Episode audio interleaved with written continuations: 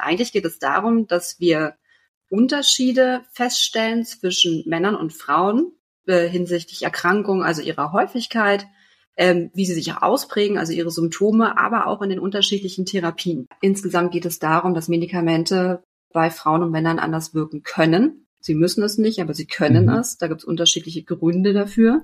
Der neue Gesundheitspodcast aus Österreich. Now, die Health Podcast bei Alpha Tauern.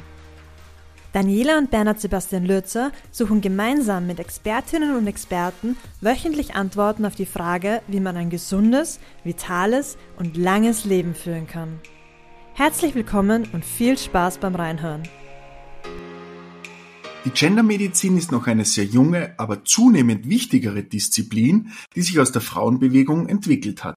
Aber Gendermedizin ist keine freie Frauenmedizin. Im Gegenteil. Die Gendermedizin hat zur Aufgabe, Unterschiede, aber auch Gemeinsamkeiten der beiden Geschlechter aufzuzeigen. Aus den Erkenntnissen, dass Krankheiten und Störungen nur Frauen, hauptsächlich Frauen oder Frauen anders als Männer betreffen können, wurden seit mehr als zehn Jahren Forderungen im Gesundheitswesen erhoben, den Fokus verstärkt auf eine geschlechtsspezifische Betrachtungsweise der Gesundheit von Frauen und Männern zu lenken.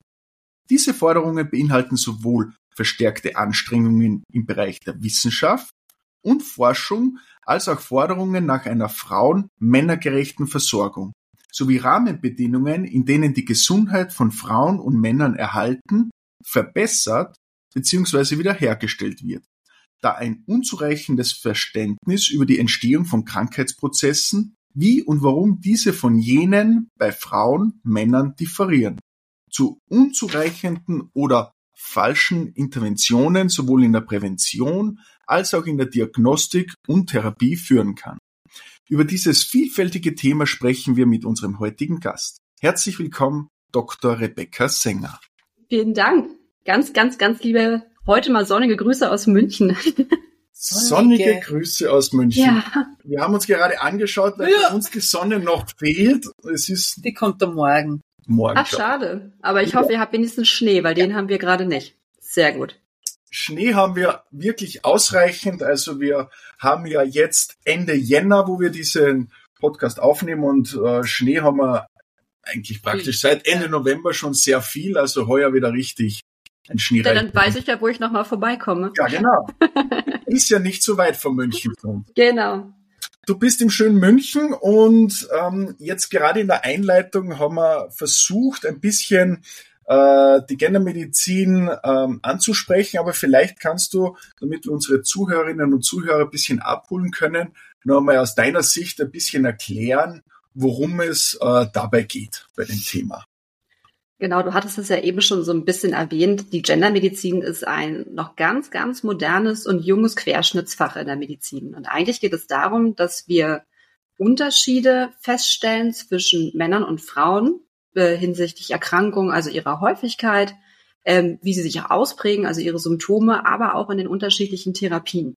Das hört sich immer so so ganz trocken an, wenn ich das sage. Ähm, da gucken mich immer erstmal alle an und dann merkt man, okay, das muss jetzt erstmal so ein bisschen müssen erst mal sacken lassen. Äh, und dann erkläre ich denen das eigentlich mal mit dem Beispiel, naja, es gibt so dieses ganz berühmte Beispiel der Herzinfarkt. Das ist immer das, was die Menschen so am, bisher am häufigsten gehört haben. Ähm, ein Herzinfarkt sieht in der Regel bei Frauen anders aus als bei Männern. Dann sage ich immer, wissen Sie, wenn Sie eine Frau haben oder eine Lebenspartnerin oder auch die Mutter oder die Schwester und die kommt ins Krankenhaus und keiner der Ärzte erkennt, dass die einen Herzinfarkt hat. Oder es dauert deutlich, deutlich länger, ehe man das erkennt und ehe man sie dann therapiert. Und vielleicht wirkt diese Therapie, die man mal entwickelt hat, für sie überhaupt nicht richtig. Dann ist es ja eigentlich erschreckend. Und dann verstehen die Menschen erstmal, was man damit meint. Ähm, die Frauen wissen das inzwischen meistens. Die sind da so ein bisschen aufgeklärter bei, bei solchen Themen. Ähm, und die holt man dann immer noch mal so ein bisschen ab und sagt dann, naja, jetzt stell dir mal vor, du, du kippst auf der Straße um und wirst reanimationspflichtig. Also du hast plötzlich keinen Kreislauf mehr. Und irgendjemand, der um dich rumsteht, müsste mal re äh, dich reanimieren. Also sprich, mindestens eine Herzdruckmassage machen. Mhm. Aber die machen es nicht. Einfach weil man eine Frau ist. Also es hört sich jetzt ganz plakativ an. Aber mhm. das, ähm, das passiert, das wissen wir aus wissenschaftlichen Daten, dass ja Frauen weniger auf der Straße eine Herzdruckmassage bekommen. Wirklich? Ja. Das hat man leider mal in den USA festgestellt. Da gibt's ähm, da gibt's inzwischen sogar mehrere Studien. Mhm. Da hat man festgestellt, dass Männer äh, zu 45 Prozent auf der Straße von sogenannten Beiständern, also von normalen Menschen, die auf der Straße laufen, reanimiert werden, aber Frauen nur zu 39 Prozent. Warum ist das ähm, so? Das hat man sich genau diese Frage hat man sich auch gestellt. Also erstmal ähm, dachte man sich, das ist ja komisch, das war ja nur so eine reine Auswertung und dachte, das liegt vielleicht auch an der Region oder woran auch immer und hat dann noch mal eine, äh, in einem anderen Ort in den USA eine Studie durchgeführt mit ähm, einer VR-Brille. Also man hat wirklich eine virt virtuelle, also virtuelle Situation erschaffen. Das war dann Chicago, also eine Großstadt, hat dann erstmal einen Mann ähm, dort auf die Straße gelegt und der wurde dann auch deutlich häufiger reanimiert als die Frau in dieser Reanimation, also in dieser virtuellen äh, Welt, die man geschaffen hat. Okay. Und daraufhin hat man dann halt auch mal wirklich dann so eine Art Umfrage gemacht, ähm, auch unter der Bevölkerung, ähm, was denn die Menschen glauben, woran das liegt. Ähm, und ganz häufig ist es die Angst davor, ähm, erstmal eine Frau zu entblößen auf der Straße. Mhm. Da hat man Respekt davor. Ähm, gerade Männer haben Angst, eine Frau im Brustbereich anzufassen. Ja. Okay. Und gerade in den USA hat man natürlich dann auch die Angst, dass man deshalb auch äh, vor Gericht gestellt wird und angeklagt wird wegen sexueller Belästigung.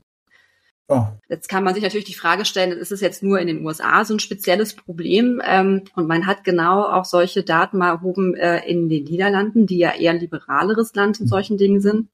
Da hat man es auch festgestellt, Frauen werden seltener reanimiert, also bekommen Wahnsinn. seltener eine Herzdruckmassage von Passanten. Das ist erschreckend. Ja, aber ähm, man will ja dann nur helfen. Also ich kann ja, ja, nicht im Nachhinein dann sagen, okay, ähm, oder mit den Gedanken gehen, jetzt werde ich dann vielleicht verklagt oder so. Ich meine, man hilft ja nur. Das ist traurig, oder? Ein trauriger Gedanke, das, ja. Das ist so schön, dass du das so siehst. ähm, äh, ich möchte auch da niemandem einen Vorwurf machen. Also ich meine, das ist eine Situation, die macht man ja als normaler Mensch, der jetzt kein Mediziner ist, extrem selten. Das passiert ja. vielleicht einmal im Leben, dass man irgendwo jemanden sieht, wo man das wirklich durchführen muss. Also ich muss das häufiger leider im Krankenhaus machen. Das liegt aber einfach an den Patienten. Die mhm. kommen schon und sind schon sehr krank. Ähm, aber man hat ja Respekt davor. Ja, also absolut. das ist wenn man das mal gesehen hat, eine ganz brutale Situation. Es hat nichts Schönes an sich. Ja. Äh, und wann hat man es denn mal gelernt, jemanden eine Herzdruckmassage zu machen? Das hat man meistens einmal gemacht für den Führerschein. Und dann mhm, machst du es auch wieder. Stimmt, ja. Und also bei mir ist es auch schon eine Weile her mit dem Führerschein und bei mir hat man damals auch gesagt, oh, da muss man irgendwas noch mit Fingern abzählen und bis man dann diesen Punkt gefunden hat, wo man dann raufdrückt. Ähm, das kann sich ja keiner merken das ist mir doch mal ganz ehrlich, das kann ich ja nicht erwarten, dass es jemand nach 20 Jahren noch weiß. Das ist auch überhaupt nicht praktikabel gewesen. Das hat man jetzt auch so ein bisschen geändert. Mhm. Ähm, also man sagt ja ganz banal, man muss auf dieses Brustbein raufdrücken. Also man drückt 30 Mal auf das Brustbein rauf und dann beatmet man den Patienten oder diesen Menschen, der dort liegt, zweimal und dann wieder 30 Mal, bis halt weitere Hilfe kommt. Das ist das Minimum, was ich eigentlich erwarten muss. Mhm. Äh, und was man natürlich gerne noch machen kann, ist, wenn äh, man zum Beispiel an einem Hauptbahnhof steht oder in einem öffentlichen Gebäude, es gibt da inzwischen sogenannte Defibrillatoren, also halbautomatische Defibrillatoren, ähm, die kann man besorgen, die sind ausgeschildert und dafür muss man aber einen Menschen entblößen. Das muss man wirklich tun. Man muss den Frauen auch den BH entfernen, weil der stört in der Regel. Ja, mhm. irgendwie runterreißen in der Situation, das ist mir völlig egal. Äh, und muss diesen halbautomatischen Defibrillator anbringen, sowohl bei Frauen als auch bei Männern. Und der ist simpel. Den hat man sogar mal an Kindern getestet, deswegen sind die auch zugelassen, sogar in den USA. Der erklärt einem das. Der spricht ja mit einem. Der gibt auch einen Rhythmus vor. Äh, und dann geht es auch. Und man drückt dann auf dieses Brustbein drauf. Aber das ist natürlich auch im Endeffekt eine Hürde, die man überwinden muss. Man kann jemandem damit potenziell auch Rippen brechen. Das ist nicht so schlimm und das ist auch in dem Moment ein komisches Gefühl aber man kann damit jemandem das Leben retten. Und es wäre auch schön, wenn man das bei einer Frau machen würde. Und was mir dann irgendwann mal aufgefallen ist, weil ich mir häufig darüber Gedanken mache, weil ich das immer wieder auch von Freunden höre, die keine Mediziner sind, die haben Angst vor, ähm, dann denke ich mir auch immer, naja gut, ähm, die haben diese Situation noch nie durchlebt, die können sich das kaum vorstellen. Also muss man solche Sachen ja immer mal wieder simulieren. Das machen wir auch. Wir haben immer wieder solche Trainings, machen wir jedes Jahr mhm. äh, und trainieren auch an Puppen genau solche Situationen. Und dann hatte ich mir überlegt, irgendwie witzig, wir trainieren ja immer nur an männlichen Puppen. Stimmt. Also ist mir irgendwann mal so aufgefallen. Ich stand dann irgendwann mal davor und dachte, ja gut, jetzt haben wir hier fünf Simulationspuppen, alle Männer. Also egal, was wir simulieren, es sind immer Männer. Und dann dachte ich mir, hm, Also irgendwie ist es ja auch komisch. Also wie kann ich denn von jemandem erwarten, dass er diese Situation überträgt auf eine reale Situation, wenn er die ja nie richtig durchspielt hat? Also wir machen ja dann im Endeffekt nichts anderes als einen Automatismus wiederbeleben. Mhm. Das muss ein Automatismus werden. Mhm. Ähm, aber wenn ich die Frau doch nie vor mir habe und ähm, für viele ist es dann auch schwer, dann zu entscheiden anhand der Anatomie, wo muss ich denn darauf drücken, weil plötzlich ist da vielleicht auch noch eine Brust im Weg. Eigentlich drückt man etwas weiter oberhalb, das Brustbein ist äh, relativ weit oben, wo man draufdrückt. Mhm. Ja, aber das weiß doch der Laie nicht. Der hat sich doch damit gedanklich noch nie beschäftigt. Das muss man dem vielleicht auch mal sagen. Vor allem ist man sehr, sehr nervös in so einer Situation. Ne? Also total, total. Selbst wir haben einen höheren Puls als ja. normal, wenn wir reanimieren. Wir machen das häufig. Ja. Ähm, und deswegen kann ich doch nicht von jemandem erwarten, irgendwas wiederzugeben, was er eigentlich noch gar nicht trainiert hat.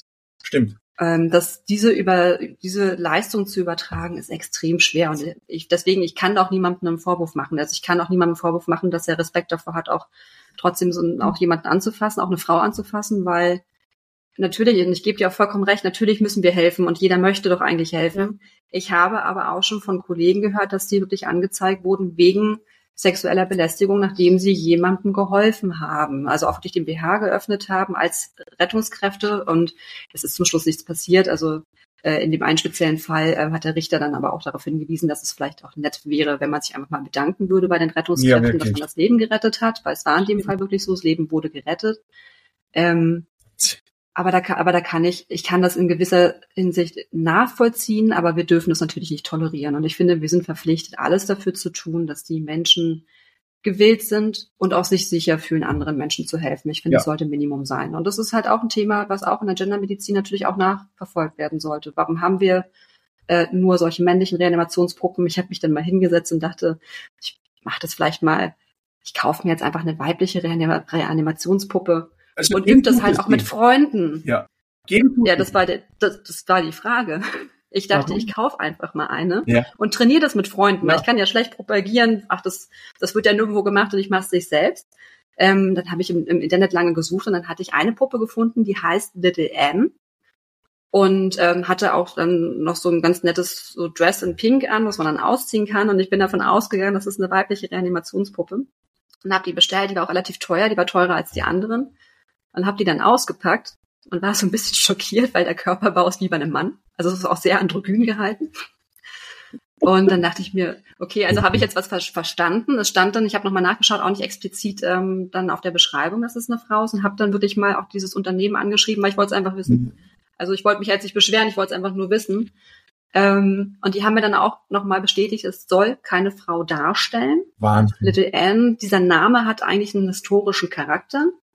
Ähm, und zwar ist dieses Gesicht nachempfunden einer Wasserleiche, einer Little Anne, die man mal früher, ich glaube schon über 100 Jahre her, gefunden hat. Und äh, man hat daran Abdrücke gemacht von diesem Gesicht, weil man sie identifizieren wollte. Das war damals die einzige Möglichkeit, das zu tun. Man hat eine, eine Maske erstellt und hat sie damals in die Zeitung gebracht, äh, um herauszufinden, was das überhaupt äh, oder welche Frau das sein soll. Und das hat sich zu einem gewissen Trend damals entwickelt. Man hat sich sowas dann halt auch in, ins Wohnzimmer gehangen. Und einer der Begründer dieses Unternehmens, das ist schon etwas länger her, hat das dann als Vorbild genommen, als man Reanimationspuppen entwickelt hat, um das so ein bisschen lebendiger zu gestalten. Aber es hatte nichts mit einer weiblichen Wahnsinn. Reanimationspuppe äh, zu tun. Ich habe auch noch keine gefunden. Ich bin ja. immer noch dabei. Also ich muss ehrlich gestehen, äh, Oberdorn ist ja ein überschaubarer kleiner Ort, äh, sind mhm. paar hundert Einwohner und haben, glaube ich, zehnfache an Gästen im Winter. Ja, und jetzt ist für uns relativ wichtig, dass wir bei den Einsatzorganisationen als Einheimische gut vertreten sind. Ich bin seit 25 Jahren circa bei der Feuerwehr, seit fünf, sechs Jahren bei der Bergrettung.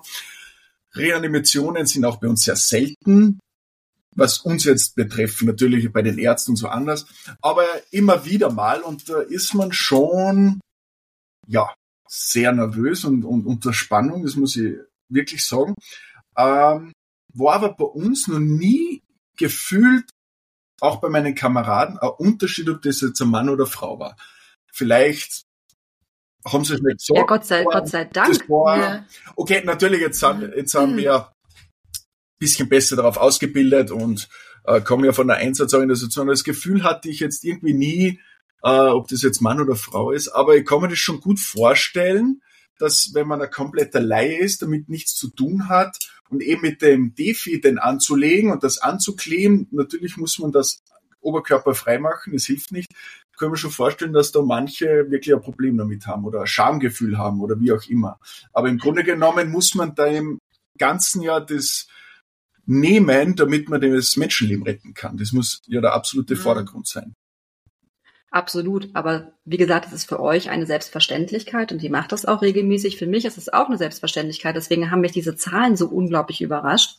Total ähm, ja. Es, äh, ja, es scheint halt nicht bei allen so zu sein und ich finde, das muss man auch immer wieder thematisieren, dass die Leute es doch bitte machen. Mhm. Und dazu gehört natürlich auch, dass man denen auch immer wieder beibringt, wie man es macht. Mhm. Ähm, und sich nicht immer nur mit dem erhobenen Zeigefinger hinstellen und sagen, also ihr seid jetzt aber ganz schön schlechte Menschen, dass ihr anderen nicht helfen wollt.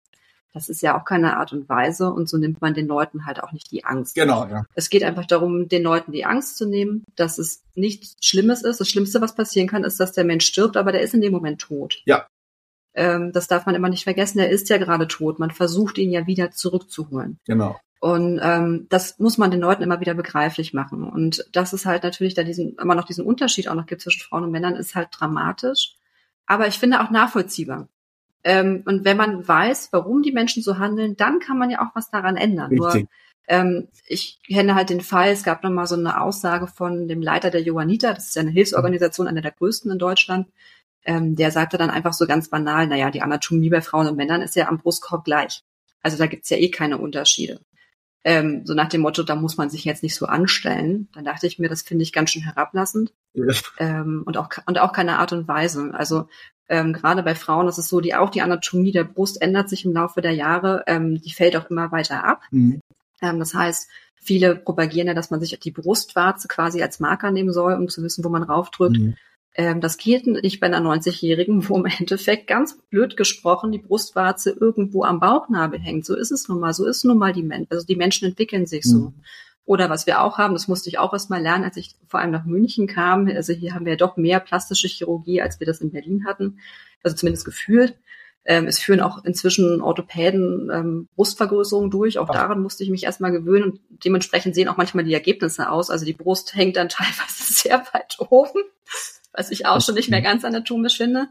Ähm, eigentlich ein witziger Aspekt, aber es ist nicht sehr hilfreich, dann den Leuten zu sagen, ja, die Anatomie ist ja ganz klar und die ist bei allen ja, gleich. Ist es ja nicht. Ne? Also man muss das Brustbein finden und wenn man sich nicht mal regelmäßig irgendwie mal da drauf fasst, dann weiß man es halt nicht. Warum auch? Wenn man sich mit seinem Körper nicht beschäftigt, weiß man es nicht. Punkt. Kurzer Nebenaspekt. Wir haben, ich habe ja. immer so im Kopf der Rhythmus. Also ich, ich hatte immer eher im Kopf, ja. der Rhythmus muss stimmen und ich habe immer das Lied Stayin' Alive im Kopf, weil das ja ich auch. Ich auch. anscheinend der perfekte Rhythmus ist und vom Text her ja auch ganz ja. gut passend ist. Genau, also es gibt ja so eine ganze Hitliste inzwischen. Also ich glaube, die kann man sich überall inzwischen runterladen. Da gibt's zahlreiche Dinge, die man okay. sich da vorsehen kann. Mir kommt witziger aber auch immer Staying ja. Alive in den Kopf. Es gibt auch noch Highway to Hell. Ja. Das habe ich auch schon mal gehört. Ja. Makaber. Ja. Ähm, ja.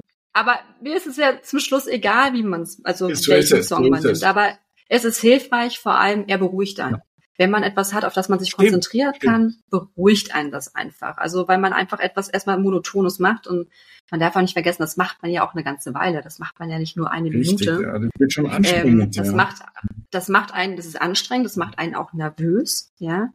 Ähm, und da muss man sich irgendwie über diese Zeit hinweg helfen, eh auch andere Menschen kommen, um einem zu helfen. Man kann übrigens auch Menschen reanimieren, die auf dem, auf dem Bauch liegen. Also man kann auch da eine Herzdruckmassage machen. Mhm.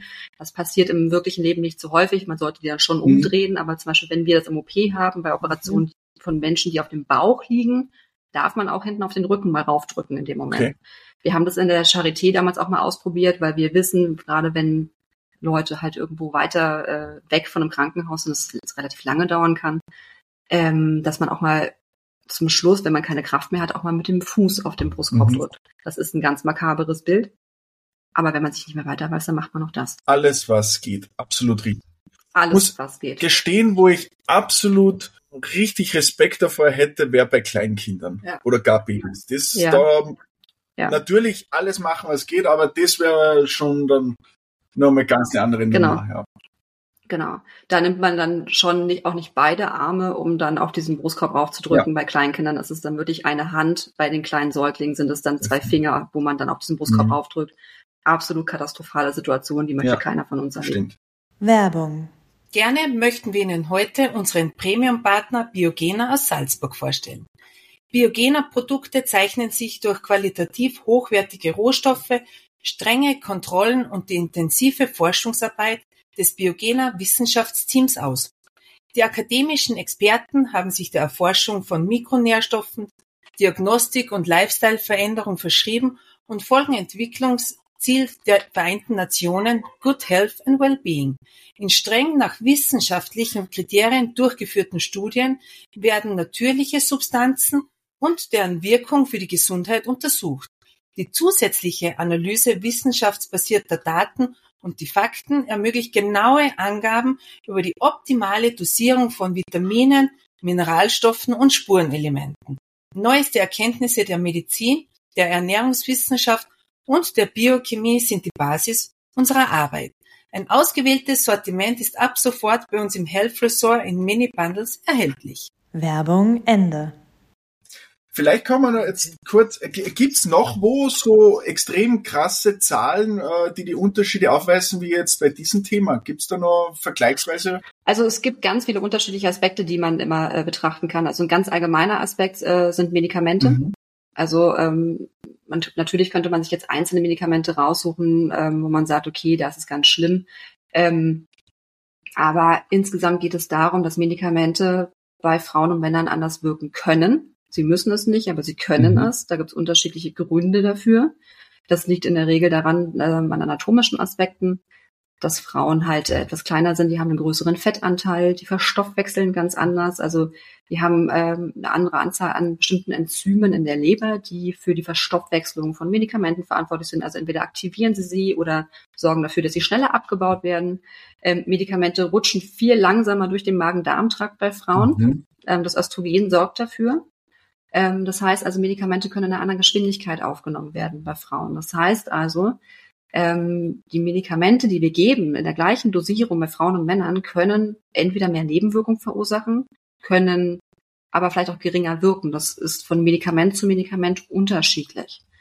Und leider Gottes sind nicht alle Medikamente für beide Geschlechter mal getestet worden. Und das ist auch das ein ganz großes Thema, was die Gendermedizin immer wieder aufgreift und auch immer wieder etwas anmagert, mhm. Ähm, weil wir viele Medikamente auf dem Markt haben, die nicht an den Frauen getestet wurden und wir auch aus Studien wissen, dass bei Frauen Nebenwirkungen häufiger auftreten als bei Männern und wir assoziieren das auch damit. Oder auch ähm, ältere Menschen, oder? Müssten auch ältere Menschen anderes auch. Medikament bekommen oder anders dosiert als wir jetzt zum Beispiel jüngere Menschen, oder? Genau, genau. Also ich äh, bin ja selbst Orthopädin, Unfallchirurgin. Unser Lieblingsmedikament ist das Ibuprofen. Mhm. Dafür hassen uns alle Internisten, weil es ist ein Medikament, das kann wirklich die Nieren nachhaltig schädigen. Ja. Das ist uns auch bewusst. Es ist ja eigentlich ein Schmerzmittel, was wir ja gerne geben, auch so äh, wirklich bei bei Knochenverletzungen, weil es dort einfach gut wirkt, bei Bänderverletzungen. Ihr kennt das Kreuzbandverletzungen, ja, das ja. muss ich euch nicht sagen, im Skigebiet. Das ist ein mhm. großes Thema. Ähm, aber es geht sehr auf die Nieren. Und gerade im Alter lässt die Nierenfunktion nach, ja. weil es gibt so kleine Körperchen, äh, die Nierenglomeruli, die sind äh, quasi Teil der Niere, die sorgen quasi dafür, dass dort verstoffwechselt wird. Äh, und die Anzahl nimmt ab im Alter und vor allem bei Frauen. Okay. Frauen sind davon noch viel mehr betroffen als Männer. Also einer älteren Dame äh, Ibuprofen zu geben, ist eigentlich das Schlimmste, was man machen kann, weil damit kann man wirklich die Nierenfunktion nachhaltig schädigen. Okay. Also da gibt's viele Sachen. Also es geht auch um die Körperzusammensetzung. Auch ältere Menschen haben natürlich einen anderen Körperfettanteil als die jüngeren. Frauen haben einen höheren Fettanteil. Es gibt bestimmte Medikamente, die dort mehr, wir sagen, akkumulieren, also sich ansammeln im Fett und deshalb vielleicht auch erst später wieder freigesetzt werden. Das sind alles Aspekte, die man eigentlich mit einkalkulieren sollte, was man inzwischen auch versucht in Medikamentenstudien, aber das hat man früher ganz lange nicht getan. Wir haben eine ganze Reihe an Medikamenten, die in der Medikamententestung nicht an Frauen getestet wurden, die wir heute weiterhin einsetzen. Und das was ist da der Grund dafür? Warum wird das nicht auch an Frauen getestet? Weiß. Also da gibt's ganz unterschiedliche Gründe dafür. Also ich bin ja immer niemand, ich versuche immer niemandem erstmal Vorwürfe im Nachhinein zu machen. Also es gibt manchmal auch historische Gründe. Ähm, ganz, ganz berühmt wurde mal der Contergan-Skandal. Das war Ende der 50er, Anfang der 60er Jahre. Ähm, Contergan war ein Medikament, das ist der Wirkstoff Thalidomid. Das hat man gerne damals zur Beruhigung gegeben, wurde hoch propagiert. Ist ein beruhigendes, sedierendes Medikament.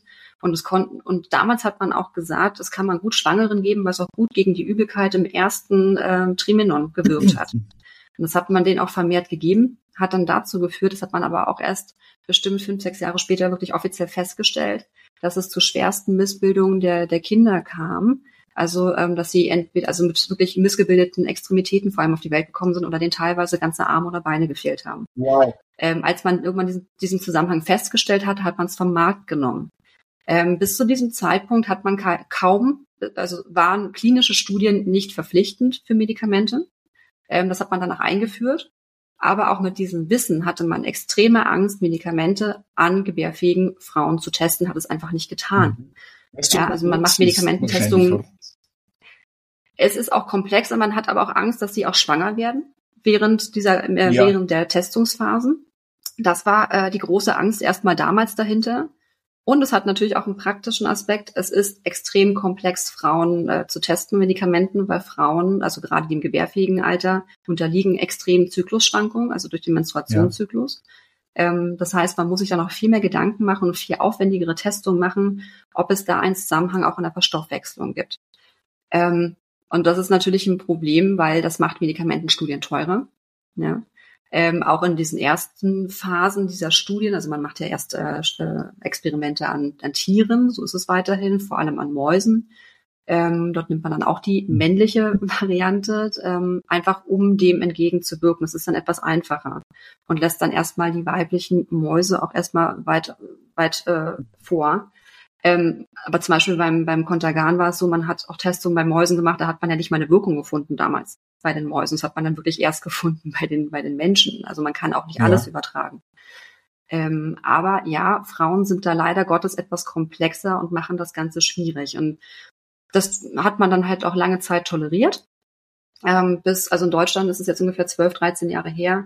Da gab es nochmal eine Änderung der Gesetzeslage. Es gab ein Arzneimittelneuordnungsgesetz, so mhm. heißt das. Und äh, das hat dann bestimmt, dass Medikamente, die neu auf den Markt zugelassen werden, auch an Frauen getestet werden müssen, zumindest zu einem gewissen Grad. Da gibt es ein Institut äh, für Qualität und Wirtschaft, das dann quasi diese, sich diese Testung nochmal mhm. ansieht, ähm, ob das auch vertretbar ist, dass man auch Frauen diese Aber halt leider erst seit zwölf Jahren, ne?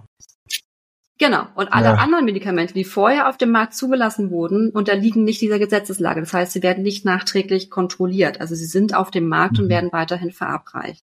Und das ist natürlich das Problem. Ähm, ein weiteres Problem, was wir immer wieder haben, ist dann nicht nur der Menstruationszyklus, sondern ähm, einfach die Herangehensweise, warum werden bestimmte Studien durchgeführt. Ähm, in der Vergangenheit hatten wir vor allem männliche Kollegen in der Wissenschaft, ähm, die die Studienplanung durchgeführt haben oder auch vorher geplant haben. Die haben einen ganz anderen Fokus gesetzt. Die haben das überhaupt nicht auf dem Schirm gehabt, dass es Unterschiede zwischen Frauen und Männern geben könnte. Ähm, sie selbst hat es halt nicht so betroffen, weil ja mehr an Männern getestet wurde. Also was mich nicht betrifft, naja, das, äh, das verfolge ich ja. auch nicht weiter, um das mal ganz platt zu sagen. Das ist einfach so, wenn man selbst nicht betroffen ist, warum soll man sich mit einem Problem dann beschäftigen? Das ist ganz mhm. selten. Ähm, das weiß man auch aus Studien, dass äh, die Zusammensetzung der Wissenschaftler einen erheblichen Einfluss darauf hat, welche Themenbereiche man bearbeitet. Ähm, und deswegen hat man dann auch ähm, in ganz vielen klinischen Studien, es geht gar nicht nur um Medikamente, auch in allen anderen Studien überhaupt keinen Wert darauf gelegt, da eine Unterscheidung zwischen Frauen und Männern zu machen, weil es einem auch gar nicht bewusst war. Wahnsinn. Ist, äh, also jetzt im Nachhinein betrachtet, wenn man weiß, dass es Unterschiede gibt, ähm, ist es natürlich äh, eigentlich schon fast wieder witzig.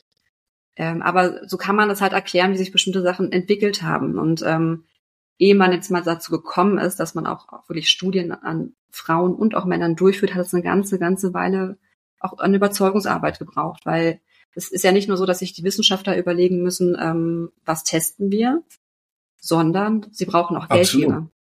Wenn man, wenn man mal versucht hat, vor 20, 30 Jahren eine genderspezifische Studie durchzuführen, war es fast unmöglich, Geld dafür zu bekommen. Okay. Das war einfach noch in den Köpfen drin. Es war nicht interessant genug. Das hat einfach bestimmte Mechanismen, die es annimmt, weil diese Studien müssen ja auch veröffentlicht werden. Die sollen in hochkarätigen Journals mhm. veröffentlicht werden, also in hochkarätigen Zeitschriften. Die haben aber auch bestimmte Vorgaben, dass sie nur äh, oder vor allem Themen und Studien dazu veröffentlichen, die gerade sehr gefragt sind, weil die dann auch, also heutzutage auch häufig geklickt werden Und damit der, und damit der sogenannte Impact-Faktor dieser Zeitschrift, also auch ähm, quasi die Wichtigkeit steigt. Und wenn man halt damals mit dem Thema gekommen ist, was überhaupt noch nicht in den Köpfen war und überhaupt nicht ernst genommen wurde, hat man auch kein Geld dafür bekommen. Ja, ich lasse das sacken gerade. Ja, das ist schon. War das, ja, ich habe aber an das, dann mir war das auch nicht bewusst. Ich habe aber gar nie darüber nachgedacht, dass es solche Unterschiede gibt. Also für mich war das nicht, also bis jetzt nicht so. Aber gibt es jetzt bei, es gibt ja mehrere, also Geschlechter, wie soll ich sagen, also Nein. auch Mensch. Mhm. Für was? mehrere Geschlechter. Naja, es gibt ja. Na gut, also primär gesehen, also wir gucken uns sehr äh, erstmal primär ähm, quasi die beiden biologischen Geschlechter männlich ja. und weiblich an. Es gibt natürlich auch inzwischen andere soziale Diskussionen, die kommen natürlich auch mit rein. Das macht es jetzt auch nicht unbedingt mhm. leichter, solche Studien durchzuführen. Ähm, also auch mit unter dem Transgender-Aspekt. Ja. Das ist unter anderen Aspekten extrem natürlich auch wissenschaftlich mhm. interessant. Ähm, aber ich möchte jetzt auch keinem Transgender-Menschen sagen, also aus wissenschaftlicher Sicht bist du wahnsinnig interessant, da müssen wir jetzt mal Studien durchführen. Also da möchte ich doch niemandem zu nahe treten, das muss ja nun wirklich nicht sein. Ähm, nur wir gehen jetzt erstmal von der Maximalvariante aus. Wir haben ja. männlich und weiblich um diese Maximalausprägung festzustellen. Äh, und wenn wir da Aussagen haben, dann können wir weitergehen. Dann können wir sagen, was passiert denn, wenn jetzt aber jemand noch eine Hormonersatztherapie bekommt, weil es zu einer ähm, Geschlechtsangleichung mhm. kommen soll. Das ist nochmal ein ganz, ganz, ganz neuer Bereich der Gendermedizin, der sich mhm. auch auftut. Ähm, aber bevor wir den Rest nicht verstanden haben, denke ich, macht es auch gar nicht so viel Sinn, ähm, da jetzt zu sagen, okay, äh, da machen wir jetzt auch noch ja. mal Testungen dazu, weil der Bevölkerungsanteil dieser Menschen ist noch, noch also ist sehr mhm. gering. Also wenn man es mal aus wissenschaftlicher Sicht betrachtet, wir brauchen einfach eine gewisse Anzahl ähm, an Leuten, die dann an solchen Studien teilnehmen. Das ist gar nicht so einfach. Es ist ja schon ja. so nicht so einfach, überhaupt Menschen einzuschließen in Studien. Frauen lassen sich auch schlechter einschließen, weil es bei denen ganz oft ein, ein zeitlicher Aspekt ist, okay. ähm, die einschließen zu können, äh, weil die ganz oft mit, äh, mit Familie und Beruf beschäftigt sind. Die haben gar keine Zeit, zu solchen Studien zu kommen wenn man sich mit Leuten unterhält, die wirklich äh, sich hauptberuflich mit Studiendesigns beschäftigen, sagen die, das ist eigentlich unser Hauptproblem. Wir kriegen gerade kaum Frauen dazu, mitzumachen.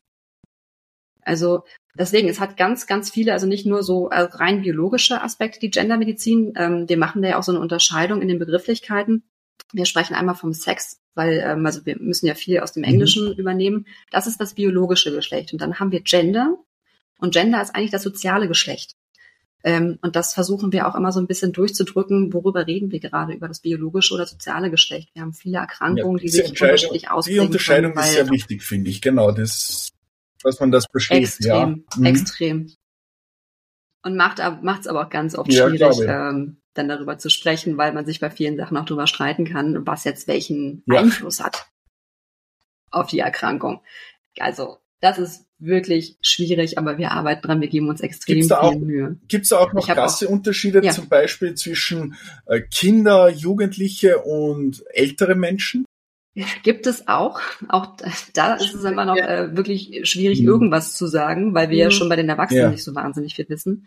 Ähm, die Jugendlichen sind ja schon fast als kleine Erwachsene zu werden. Also wichtig ist diese Unterscheidung zwischen Kindern und dann die Phase zu den Jugendlichen und dann mhm. zu den Erwachsenen. Ähm, wir sprechen ja gerne auch mal bei den, bei den Frauen vom äh, schwachen Geschlecht. Was traurig ist, ja. Das ist natürlich immer, ist, ist, ist traurig. Aber man muss sagen, die Muskelmasse von Frauen ist wirklich deutlich geringer. Also Männer haben eine 40 Prozent höhere oder ja, höhere Muskelmasse. Ist jetzt die Frage, ob man das psychisch oder äh, physisch sieht, schwach und stark zu sein. Nein, doch immer. genau. Nein, genau, ja. nein, genau. Aber wenn man es aus, aus rein, aus, aus reine wirklich äh, aus anatomische, aus biologische Geschlecht quasi bezieht, ist es so, dass die, äh, dass die Frauen mhm. schwächer sind. Das bildet sich aber auch erst äh, in der Jugendzeit aus. Wenn wir fünfjährige Kinder haben, ist es egal, ob es ein Junge oder ein Mädchen ist, mhm. die Muskelmasse ist gleich. Also gewisse Aspekte entwickeln sich erst. Man darf aber trotzdem nicht vergessen, dass wir bestimmte Anlagen haben äh, für unsere Geschlechter und auch bestimmte Verhaltensweisen sind anscheinend schon angeboren. So ähm, wird es aktuell postuliert. Äh, und wir haben nur noch so ein paar Variationen, die nach der Geburt im Endeffekt ähm, unser Verhalten und auch äh, unsere Gesundheit mhm. quasi beeinflussen. Also auch da sind schon Dinge festgelegt, die prägen sich aber erst später aus. Erkrankungen prägen sich ganz oft auch erst später aus, wenn man älter ist, gar nicht bei Kindern. Das ist eher eine Seltenheit. Bei Männern glaubt man immer, es ist starke Geschlecht oder ist, ist auch so. Und wenn, wenn, es ist aber oftmals nicht so, sie sind ja auch sensibler oder da, da, da ist oft so, ja, mach halt nicht so oder jetzt jammer nicht so rum. Ja, halt genau, genau. Das, das wird ja den, das wird den Männern immer impliziert. Ne? Sie müssen genau. starken Geschlechts sein. Also es ist auch eine gewisse Verhaltensweise. Witzig ist dann auch immer, äh, wenn es um Schmerzen geht.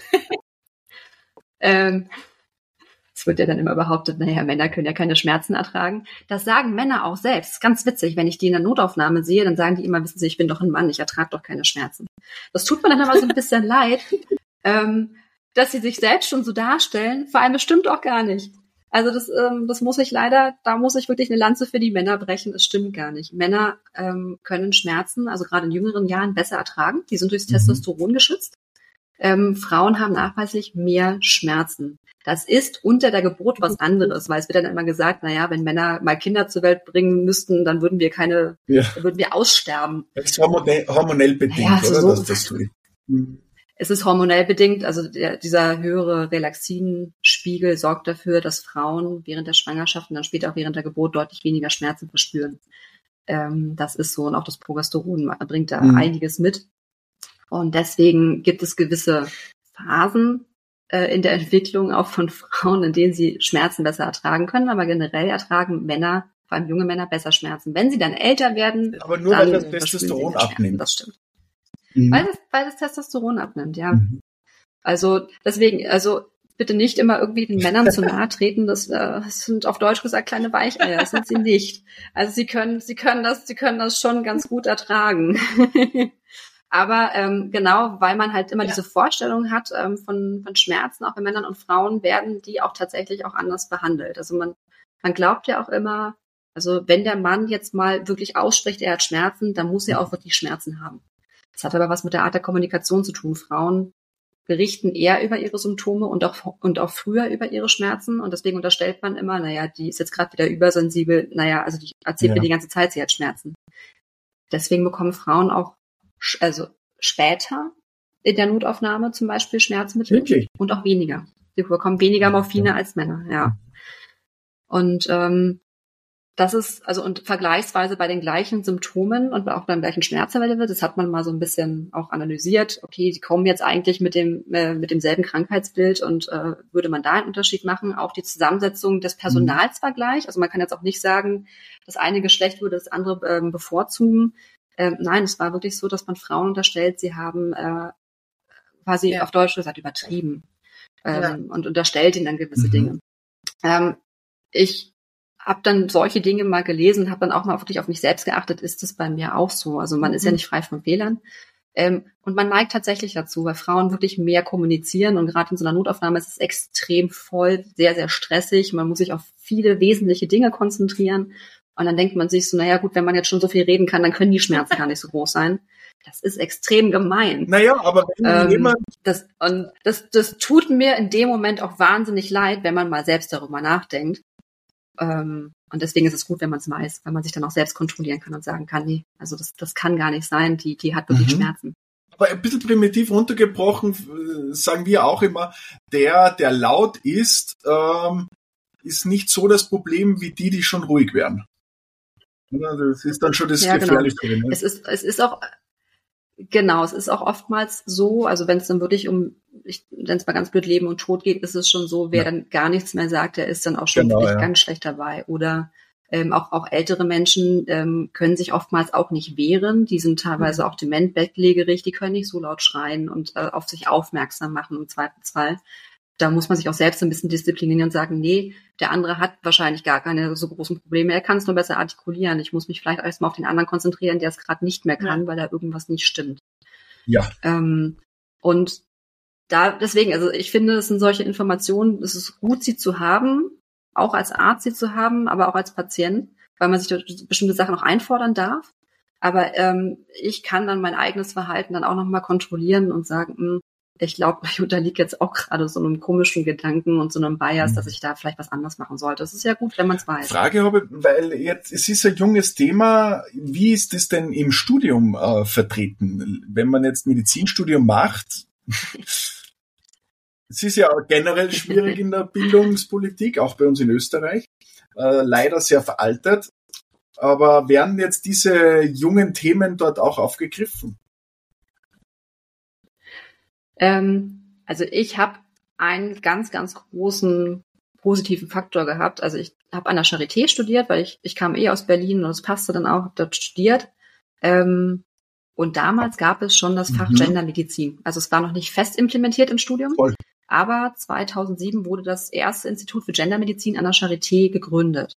Und es war damals ein Wahlfach. Und ich konnte ehrlicherweise überhaupt nichts damit anfangen. Ich habe da so ein paar Sachen angegeben und dachte mir, pff, ja, vielleicht wird's das. Und das wurde es dann bei mir auch. Ich wurde dann ausgewählt und habe dann ein ganzes Seminar, also ein ganzes Semester lang Gendermedizin belegt und habe deswegen selbst im Studium tatsächlich auch schon darüber äh, ganz viele Informationen bekommen. Es sind vor allem Informationen damals über die Kardiologie gewesen, also sprich Herzinfarkt und derartige Dinge, weil es nun mal das Paradebeispiel war, mit dem mhm. hat man auch in Deutschland angefangen. Es war auch eine sehr bekannte Kardiologin, die auch aus äh, in Berlin gearbeitet hat und auch dieses Institut gegründet hat. Deswegen lag der Fokus ja auch da drauf und die hat dieses die Thema wahnsinnig toll nach vorne mhm. gebracht in den letzten 20 Jahren, total. Hat sie großartig gemacht. Und ähm, deswegen hatte ich das schon im Studium, aber es war kein, okay. keine Pflicht. Ähm, es ist an den anderen Unis so gewesen, dass es gar kein Thema war. Aber es wird gerade sehr hart daran gearbeitet, gerade in Deutschland, dass wir das in den Anforderungskatalog aufnehmen. Es gab jetzt auch eine Reform des Medizinstudiums und ähm, dort wurde offiziell auch nochmal festgelegt, die Gendermedizin muss jetzt in das Medizinstudium mit aufgenommen werden. Und es gab bestimmt, es gibt einen Fragenkatalog, wo wir jetzt auch Fragen eingereicht haben, ähm, die jetzt dort mit verarbeitet ja. werden. Also es sind so im Endeffekt 88 Punkte, die damit abgefragt werden können in den nächsten Jahren. Das wurde festgelegt. Es ist jetzt natürlich ein bisschen gemein, dass man jetzt was abfragt und viele Unis es gar nicht lehren. Es gibt da auch eine Studie, die bis 2020 äh, in der Charité gemacht worden. Wie gut ist die Gendermedizin mhm. vertreten in den Universitäten? Und ähm, ungefähr 70 Prozent haben angegeben, also sie würden mal zwischendurch bei einigen Krankheitsbildern darauf hinweisen. Wahnsinn, wenn man bedenkt, dass das die Grundlage für ähm, den Beruf ja. ist und dann natürlich die Praxis dazu auch wichtig ist. Aber wenn man das halt nicht so mitbekommt. Gibt es denn ein Land, was da schon relativ gut unterwegs ist, wo man sagt, also ihr seid, also ihr seid besser dran als wir. Das ist aber auch nicht Fall. Also in Wien gibt's, ja, in, ja, also in okay. Wien gibt's da schon, also gibt's auch eine Professorin für, für Gendermedizin, die ist äh, Internistin, die machen das gut. Die Schweizer okay. sind ganz vorne mit dabei. Deswegen die Kardiologin, die dann ähm, quasi in Berlin damals ein Institut gegründet hat, die Frau Professor Vera Zakrozek, die ist jetzt in die Schweiz mhm. gegangen, die ist gerade in Zürich. Ähm, dort gibt's auch einen studienbegleitenden äh, oder einen berufsbegleitenden Studiengang, die sind ganz groß mit dabei. Und sonst, äh, die Schweden sind ganz, äh, ganz vorne dabei, Italien, Italien okay. witzigerweise. Also ständig sind die internationalen äh, Gender-Kongresse in Italien. Ich meine, das ist nett. Ja. Ich esse doch gerne Pasta, aber es ist wirklich, die sind da so ein bisschen weiter mit dabei. Und dann kommt es immer darauf an, äh, aus welchem Fachbereich man kommt. Also ich bin ja Orthopädin und Unfallchirurgin und da sind wir da eh ganz, ganz, ganz hinten mit dran. Also ähm, das, die Kardiologen sind schon extrem weit. Da weiß auch jeder mhm. Kardiologe, es gibt Unterschiede, es gibt äh, geschlechtsspezifische Unterschiede. Bei den Orthopäden und Unfallchirurgen ist okay. das noch nicht so angekommen. Da sind gerade die Australier und die äh, US-Amerikaner vorne. Moment. Die sind da gerade für. Ja, mir war das echt nicht bewusst, dass solche Unterschiede ja, oder da, das, ich finde es zumindest wichtig, ja. dass dass man auf eine gewisse äh, aufgeklärt ist. Ja. Hm? ja, das ist. Ja. Ja, ja, also sowohl die, die Ärzte ja, als auch die Patienten. Ja. Wie gesagt, die Patienten dürfen sich das ja auch mal, mal einfordern, ähm, dass man vielleicht auch mal den Arzt darauf hinweist, das ist jetzt vielleicht genau. auch so gut. Ähm, ja, also müssen wir die Medikamente vielleicht erstmal etwas kleiner dosieren und dann können wir uns ja immer noch ein bisschen steigern. Ähm, das ist immer, finde ich, ein ganz guter Hinweis, den man geben kann. Ähm, vielleicht nicht immer gleich äh, jedem Arzt gleich über auf die ja. Füße treten und sagen, du, du, du, du musst es doch wissen. Ne? Also das ist, wie gesagt, ein ja, es ist ja, es ist ja auch einfach ein junges Fach. Also ich kann jetzt auch nicht von jedem erwarten, dass er das jetzt perfekt drauf hat, zumal wir haben ja auch noch nicht zu allem so wahnsinnig viele Informationen und Erkenntnisse. Also ich kann jetzt auch ähm, natürlich auch viel im Studium integrieren, aber wenn ich keine Erkenntnisse habe, was soll ich denn den Studenten erzählen? Ich muss ja erstmal die Forschung dazu machen, um überhaupt Erkenntnisse zu generieren, damit ich denen was vermitteln kann. Ähm, das ist ja sonst auch unfair. Und deswegen bitte nicht gleich jedem Arzt vorhalten, er wäre ein schlechter ja. Arzt, weil er darüber nicht informiert ist. Ähm, aber manchmal ist es ganz schön, den da drauf zu stoßen. Der kann sich ja dann trotzdem dazu belesen und kann noch mal schauen, gibt es da einen Unterschied? Kann man da vielleicht eine Therapie anpassen? Ähm, das ist, ja. finde ich, mal eine wunderbare Lösung. Aber nicht immer eben gleich Vorhaltung machen. Und das ist auch das, was ich gerade die ganze Zeit auch bei Kollegen immer wieder probiere, dass wir das wirklich auch auf Kongressen inzwischen so ein bisschen größer bekommen, ähm, dass die ja. zumindest mal davon Jetzt, weil du die Forschung angesprochen hast, gibt so a Big News aus der Forschung, wo man sagt, na ja, da ist man jetzt an was dran, was vielleicht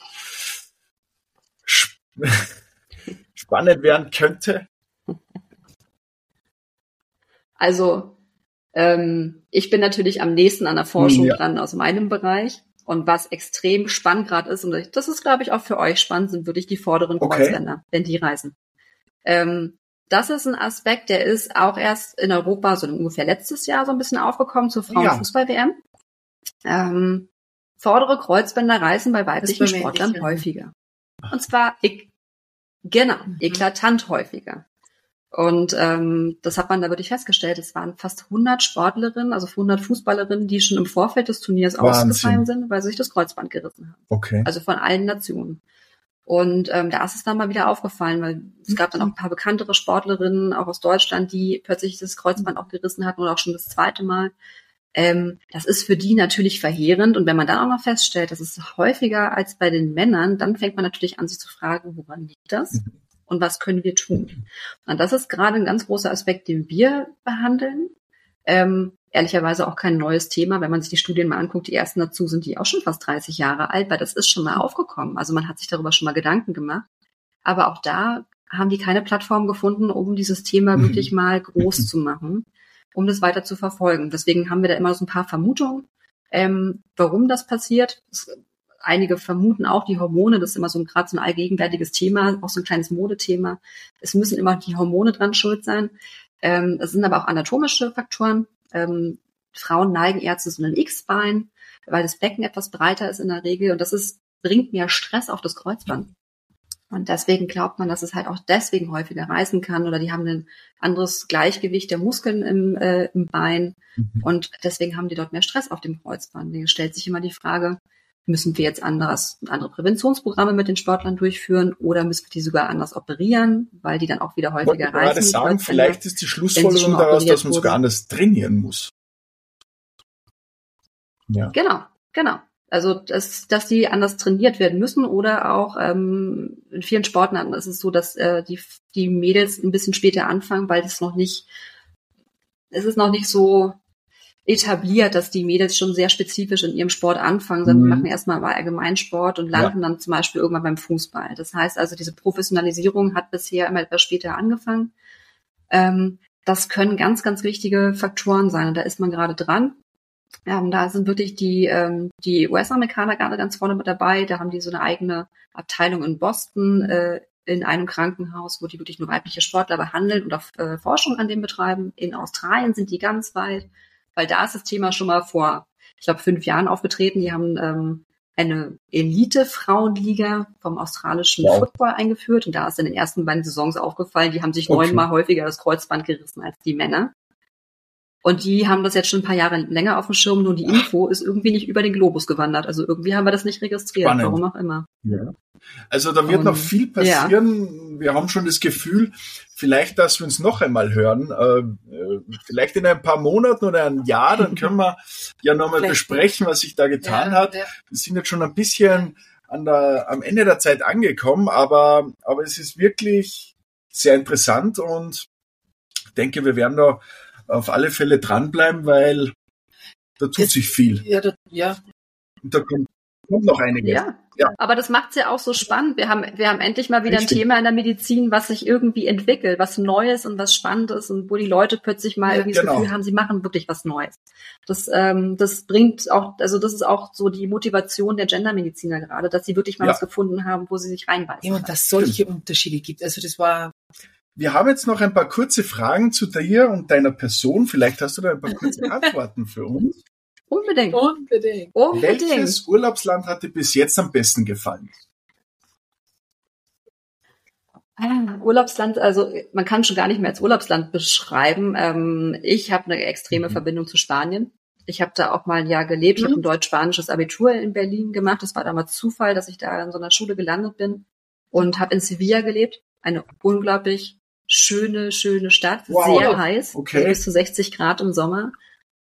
aber wahnsinnig schön. Also wer noch mhm. nicht da war, ich kann es nur empfehlen. Ähm, und deswegen bin ich natürlich auch immer wieder da. Ich war da auch schon mal ja. im Praktika im Krankenhaus gemacht, hatte immer mal überlegt, ob ich dort vielleicht auch leben möchte und im Krankenhaus arbeiten möchte. Das ist ein Land, was mich immer wieder anzieht. Also so auch natürlich dann auch im Urlaub. Also wenn ich kann, fliege ich dann doch cool. gerne auch hin. Ähm, was ist dein Lieblingsessen? Alles, was irgendwie oh. mit Mehlspeisen zu tun hat.